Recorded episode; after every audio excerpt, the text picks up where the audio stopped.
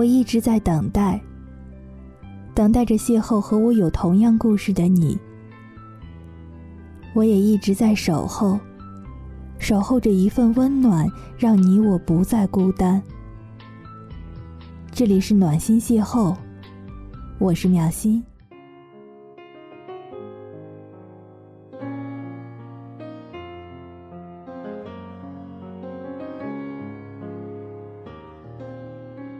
有时候适合你的，但是你一念之差放手了，就不会再有。今天分享的这篇文章是来自六六的《那一支错过的口红》。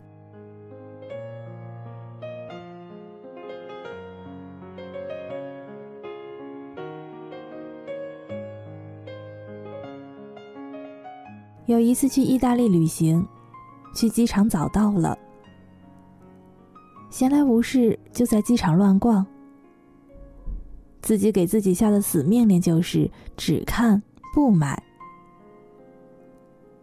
无他，上海浦东国际的免税商店，我感觉跟不免税没有什么区别，体会不出其间的差距。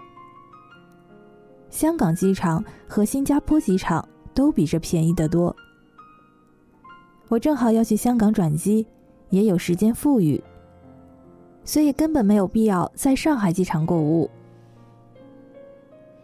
漫无目的的闲逛，见到什么都会涂抹试戴，不花钱的都是好的。走到资生堂的柜台的时候，顺手抄起了一支口红，就给嘴唇上涂抹了一些，让自己的气色看起来好一点儿。逛到百无聊赖，去上厕所。洗手过后，无意间的抬头看镜子，惊鸿一瞥。朱砂唇，从未有过的诱惑。一种优雅而沉稳的自然红。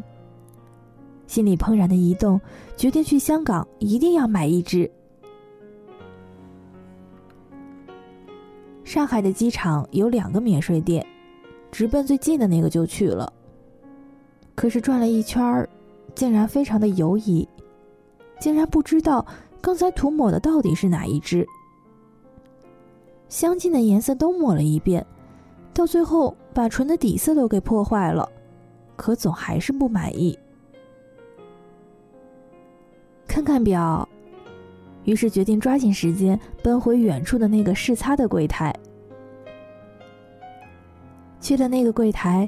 抹上了刚才的那个颜色，还是好喜欢。货号是七二四，价格是二百七十多块钱，记下了。等到了香港，我一定要买一支。我的确是有些抠门的，其实这不是我常惯的作风，我向来是不喜欢问价格的，因为能够让我喜欢的东西实在是不多。而我又不是那种偏爱珠宝豪宅型的，既然负担得起，又不愿意总在一件事上下功夫，所以通常呢，我就是看中了就会买下。但是最近不幸听了一位投资大家的讲课，那堂课就是教我该怎样去投资理财的，而其中最重要的一个观点就是复利。复利这个东西是惊人的。那天他还讲了一个小故事，说某位著名的富豪出身名门，小的时候呢，他跟爷爷去纽约逛街，走到一半饿了，想吃个热狗，爷爷就教育他说：“你可以吃一个热狗，也可以把这一块钱攒下来用来投资。过二十年之后，一块钱就变成了三十块钱。”到那个时候，你就可以吃三十个热狗。孩子当时虽然很想吃热狗，但最终爷爷为给他上课就没买。这件事让他领悟到了两个道理：第一个是，复利是惊人的；第二个就是，出门还是自己口袋里要装点钱。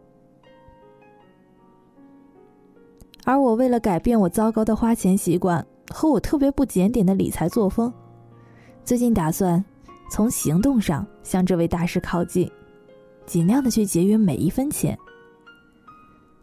也算是为了我幸福的晚年吧。也许这支口红到了香港之后只要二百五十块钱的港币，而我剩下的几十块钱的港币，就可以作为我下次投资箩筐里复利的一小部分。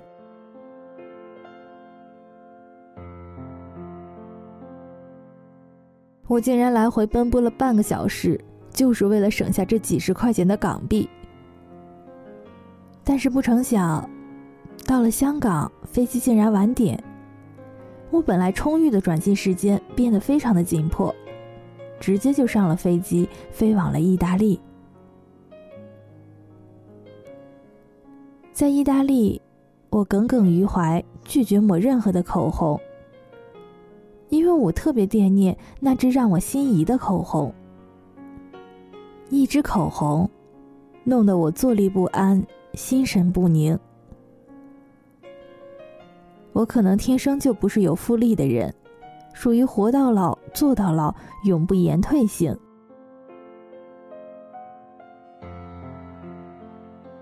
突然感觉我实在是太傻了，我现在肚子饿，干嘛要等到二十年后吃三十个热狗呢？我现在攒一箱钱，可是二十年之后，还有涂口红的心情吗？我涂给谁看呢？我难道是要为了晚年的幸福而遏制现在的快乐吗？就连巴菲特都说了，“Don't save sex for your old”，这才是老人的金玉良言。我只需要把那个 “sex” 改成 “sexy”，就适合我了。所以我决定不能再等了，只要是个店，我就一定冲进去，不问价格。他现在哪怕是卖黄金、钻石的价格，我都一定要把它搞到手。但是，竟然没有一家店有这支口红。等到回香港转机的时候，马不停蹄的去了免税店，但是也没有。回到了上海浦东国际机场，但是没有想到。Departure 和 Arrival 竟然是不相通的。现在我已经在网上留恋了大半个月了，依然淘不到。上天以这种奇怪的方式给了我感悟：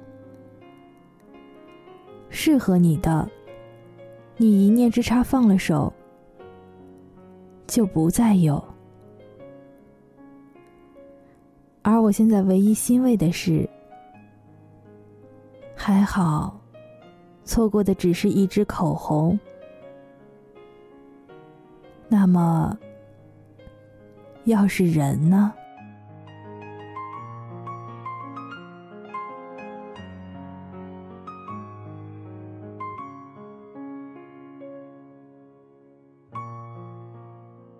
在您收听节目的同时，如果还有什么话语想要跟我一起分享的，都可以在新浪微博来搜索“李妙心 MX”，木子李美妙的妙，心灵的心，加微的那个就是我了，来给我留言吧。同时，如果想要阅读更多的美文的话呢，也可以在微信来搜索公共账号“懒人院”，院是庭院的院，懒人，就是你现在想到的那个懒人了。那本期就这样了，下期见吧，拜拜。